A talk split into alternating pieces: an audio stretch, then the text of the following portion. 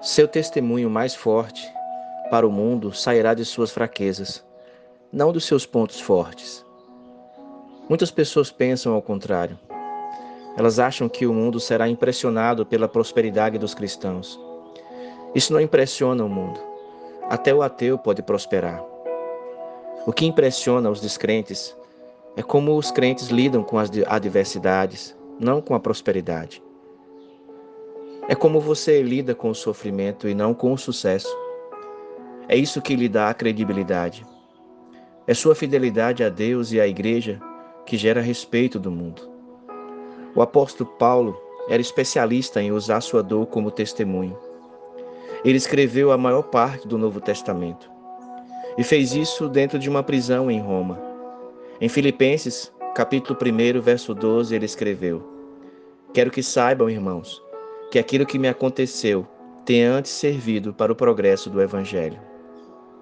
Paulo usou suas lutas, fraquezas e dores para modelar a mensagem que Deus lhe deu.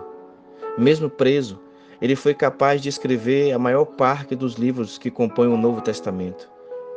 Paulo também escreveu em Filipenses capítulo 4, verso 12 e 13: Sei o que é passar necessidade e sei o que é ter fartura.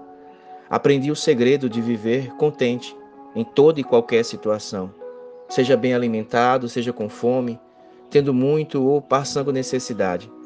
Tudo posso naquele que me fortalece. E isso inclui como você lida com a dor, com o fracasso, a derrota, os problemas, erros e pecados e todas as coisas ruins que acontecem em sua vida. Sabe, nós vivemos numa geração onde as pessoas são frágeis demais. Elas não têm compromisso com nada. Assim que elas se sentem mal por algum problema ou por alguma aflição, elas abandonam seus compromissos. Mas infelizmente, não deveria ser assim no Evangelho. Porque não é necessário o poder de Deus para lidar com as coisas boas, mas é preciso o poder de Deus para suportar pacientemente as lutas.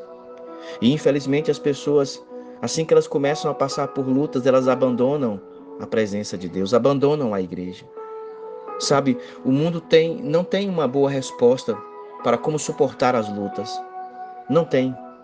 Mas os seguidores de Cristo pacientemente suportam o sofrimento, dificuldades e problemas de todos os tipos. Por isso, e isso é uma maneira de testemunhar do Evangelho de Jesus Cristo. Seu ministério mais profundo sairá de sua mais profunda dor. E sua mensagem de vida mais profunda sairá de sua dor mais profunda. Em todas as áreas da sua vida onde você teve sofrimento, você tem um testemunho, desde que você permaneça na presença de Cristo. A questão é como você vai usá-lo para ajudar as pessoas no desespero que elas vivem para a plenitude da vida em Cristo. Pense nisso. Que experiência dolorosa a força de Deus te ajudou a suportar pacientemente. Deus te abençoe.